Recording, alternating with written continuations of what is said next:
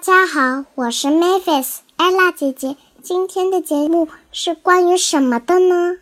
你还记得上周我们一起去了小不点大世界，看了一场来自爱尔兰的创意游戏踢踏舞剧《大浪之舞》吗？记得。那今天我们要给大小朋友们介绍一下这部剧，并且我想邀请你跟我一起，代表故事星球的小居民们采访一下两位艺术家，好不好？好的，那就开始吧。好，那采访之前，我先给大家简单的介绍一下《大浪之舞》这部剧。《大浪之舞》由世界踢踏舞冠军黄金搭档 Suzanne 和 Peter 主演。他们呢，曾经一路跳着大河之舞看世界。大河之舞也是一部举世闻名的踢踏舞剧。那现在他们首创了融入手部拍打动作的大河之舞，献给世界各地的观众们。那这部剧呢，是一个关于荒岛求生和友谊的故事。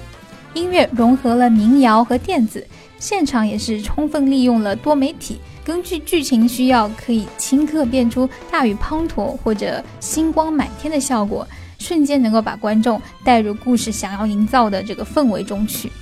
嗯，在演出的最后，还有两位演员和观众关于手部拍打动作的互动教学。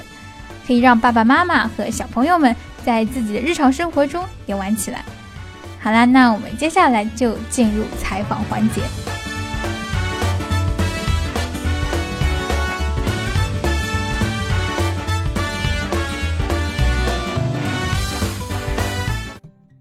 Hi, I'm Ella from Storyland. Could you start with saying hi to kids from Storyland and introduce yourself? Hi, I'm Suzanne. Hi Storyland, I'm Peter, and we are from Up and Over It. Today, Mavis and I will represent all the kids from Storyland to ask you a few questions. So, the first question is Usually, tap dance is with feet, but in this play, you also combine some hand movements. What inspired you to do so? When we were small, um, when we were in dancing school, we used to practice with our hands. So when we left Riverdance, Peter and myself had an idea to tap with our hands. So we transferred it from our feet to our hands and we made an act from it. And a lot of the um, material, a lot of the dancing in the show is based on playground games that children in the UK and Ireland play in school. And so we take those little percussive um, playground games and then we make them into big dance choreography pieces. Why do you dance with your feet? That's a very, very good question.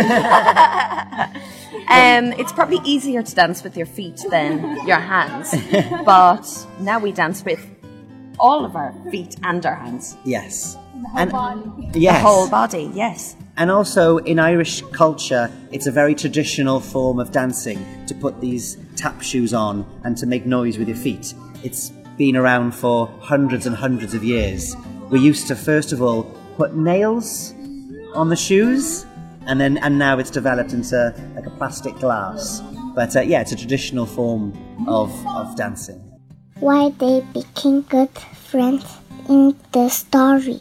We wanted to tell a story that young children, you know, might they might start a new school, they might move house, they might um, be in a playground on their own and meet a new friend.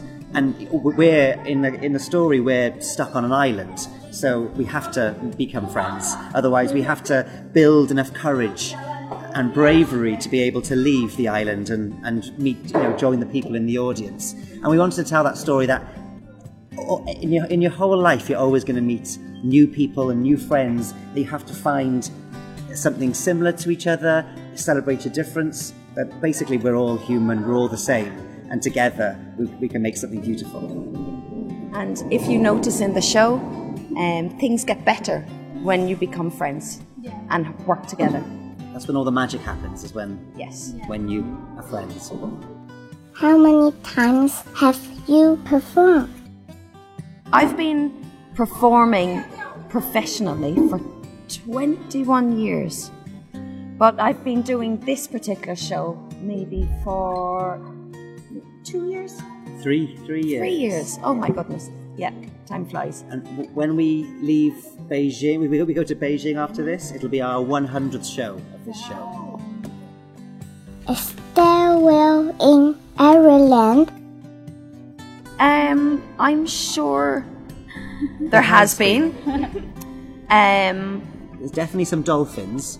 yes, there is dolphins, and there's one particular dolphin that has been in um, Ireland for a very long time, and I can't remember his name. Oh, I don't know, Dingle, something like that. Isn't he down in Dingle? I He's don't down in Dingle. Yes. know. No whales.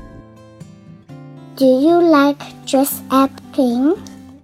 Yes, Yes. we like to dress up a lot. I like to be different characters, We have lots of different shows and lots of different characters to play. and it's really good fun to change into somebody else sometimes. Have you been to Singapore? I have been to Singapore.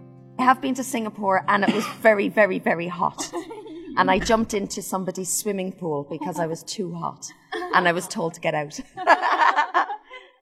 Thank you very much. You're welcome. Yeah, yeah, I really enjoy the show. oh, thank Oh, you. thank you. Yeah. 星球小居民们，刚刚两位演员的回答有没有解答你们心中的疑惑呢？来自其他星球的大小耳朵们，你们有没有对这部剧也开始感兴趣了呢？这部剧会在上海一直演到四月一号，所以如果想看的话，依然是有机会的哦。可以关注“小不点大世界”的公共号，在他们的菜单栏里找到购票方式。在四月一号上海场演完之后呢，他们两个人会去北京，并且将迎来《大浪之舞》的第一百场演出，所以到时候他们会有怎样的庆祝呢？也是非常期待的。好了，今天的星球专访就到这里，So much for today, and I see you next time. 拜拜。